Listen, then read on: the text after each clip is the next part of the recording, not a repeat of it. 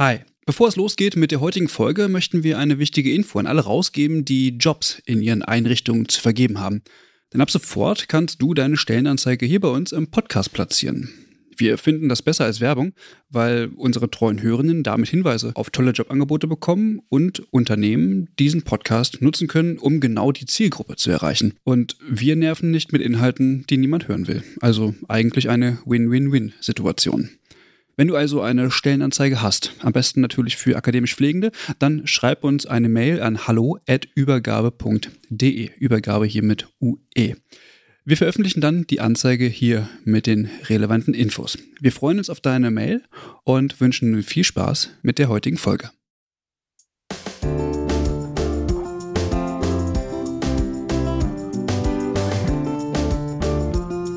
Herzlich willkommen zu einer neuen Folge des Pflegeupdates. Wir sind mittlerweile bei Folge, ich muss kurz gucken, 66. Heute sind wir nur zu zweit, ähm, denn der Max hat sich entschuldigt, der muss ganz viel lernen für die Uni. Also ganz herzliches Willkommen an Michelle. Hallo. Hi Lukas. Na, geht's dir gut heute?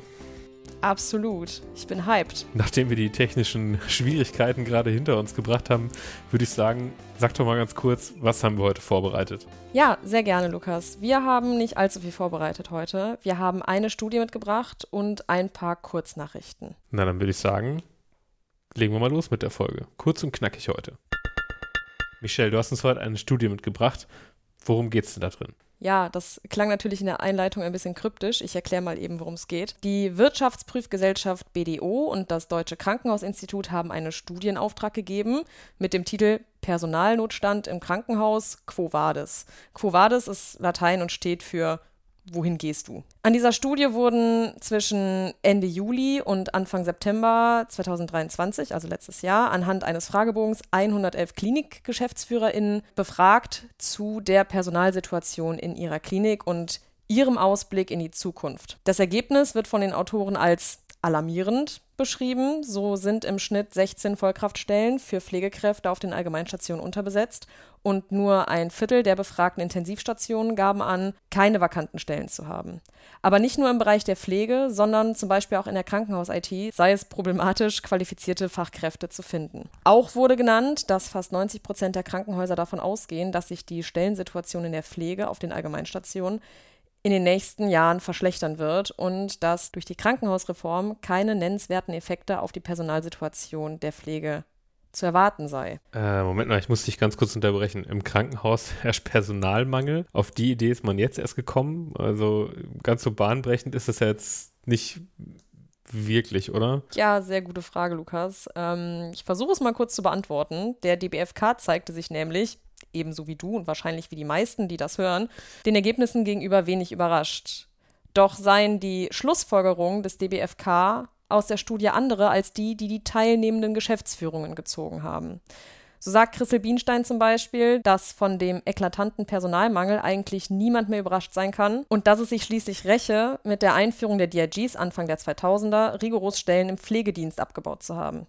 Kritisch angemerkt wird, dass die teilnehmenden Geschäftsführungen das Problem wohl sehen, jedoch offenbar keine Lösungen in den Reformvorhaben der Bundesregierung oder etwa in ihren eigenen Handlungsbereichen sehen. Weiter sagt Bienstein, Zitat, die geplante Krankenhausstrukturreform ist überfällig und sie hat das Potenzial, dem Pflegepersonalmangel zumindest teilweise entgegenzuwirken. Wenn mit der Strukturreform eine Reform der Primärversorgung mit attraktiven Arbeitsplätzen für Pflegefachpersonen einhergeht, können unnötige Krankenhausaufenthalte reduziert werden. Dadurch kann sich das Pflegepersonal besser verteilen und dem Mangel wird entgegengewirkt. Weiter weist Bienstein, die befragten Geschäftsführung auf ihre Eigeninitiative hin. Sie haben die Situation teilweise selbst in der Hand, indem sie attraktive Rollen und Karrierewege auch für akademisch ausgebildete Pflegekräfte schaffen oder moderne Arbeitszeitmodelle umsetzen. Beendet wird das Statement mit einem weiteren Appell an die Verantwortlichen in den Krankenhäusern. Grundlegende Reformen seien unumgänglich und daher sollen sie diese nicht mit fehlleitenden Argumenten zum Pflegepersonalmangel verhindern. Und jetzt haben wir nochmal kurz zusammengefasst, was sonst so passiert ist. Das Statistische Bundesamt hat in dieser Woche Zahlen veröffentlicht, die Ausschuss bzw. eine Vorausschau auf den Bedarf an Pflegefachpersonen in den kommenden 25 Jahren geben. Mit dem Ausscheiden der sogenannten Babyboomer-Generation aus dem Berufsleben und weiteren Faktoren berechnet das Statistische Bundesamt einen Mangel von 280.000 bis 690.000 Pflegefachpersonen. Den unterschiedlich großen Zahlen liegen zwei verschiedene Berechnungsmethoden zugrunde. Zum einen die Trendvariante, die einen positiven Trend am Pflegearbeitsmarkt Arbeitsmarkt berücksichtigt. Hier läge der Mangel eben nur bei genannten 280.000 Pflegefachpersonen. Und zum anderen die Status Quo-Variante, die ausschließlich die Zahlen des demografischen Wandels in den Blick nimmt. Hier berechnet sich der Wert eben von 690.000 offenen Stellen in der Pflege. Gesundheitsminister Karl Lauterbach nahm in dieser Woche an dem Gesundheitsministertreffen der OECD-Länder in Paris teil. Die Konferenz trug den Titel Better Policies for More Resilient Health Systems. Die Ergebnisse der Konferenz hielten die Teilnehmerinnen in einer gemeinsamen Erklärung fest. Die Erklärung haben wir euch in den Show Notes verlinkt. Schon im Vorhinein äußerte sich die Präsidentin des DBFKs, Christel Bienenstein, mit Blick auf die zukünftige Rolle von Pflegefachpersonen. Zitat Im deutschen Gesundheitssystem stehen die Ärztinnen im Zentrum. Von dieser Zentrierung müssen wir uns lösen und stattdessen die Menschen mit ihren Gesundheitsbedarfen im Fokus haben. In einer Gesellschaft mit vielen alten und chronisch kranken Menschen gehen medizinische und pflegerische Bedarfe ineinander über und denen muss mit Reform Rechnung getragen werden. Die geplanten Primärversorgungszentren ermöglichen die notwendige Zusammenarbeit der Gesundheitsberufe, denn die Aufgaben müssen neu und kompetenzgerecht verteilt werden. Mit Blick auf die aktuellen gesellschaftspolitischen Entwicklungen hat sich der Präsident der Landespflegekammer Rheinland-Pfalz, Markus May, im Namen der Pflegekammer geäußert. Zitat: Wir stehen für Werte wie Solidarität, Menschlichkeit und Chancengleichheit. Rechtsextremismus und Rassismus sind mit diesen Grundwerten unvereinbar.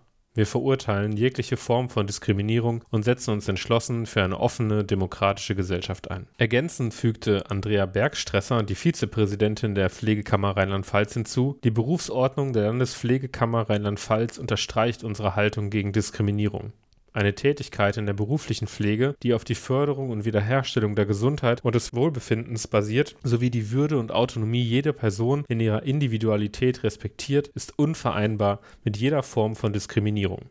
Wir setzen klare Standards für Vielfalt und Weltoffenheit und bekennen uns zur pluralistischen Gesellschaft.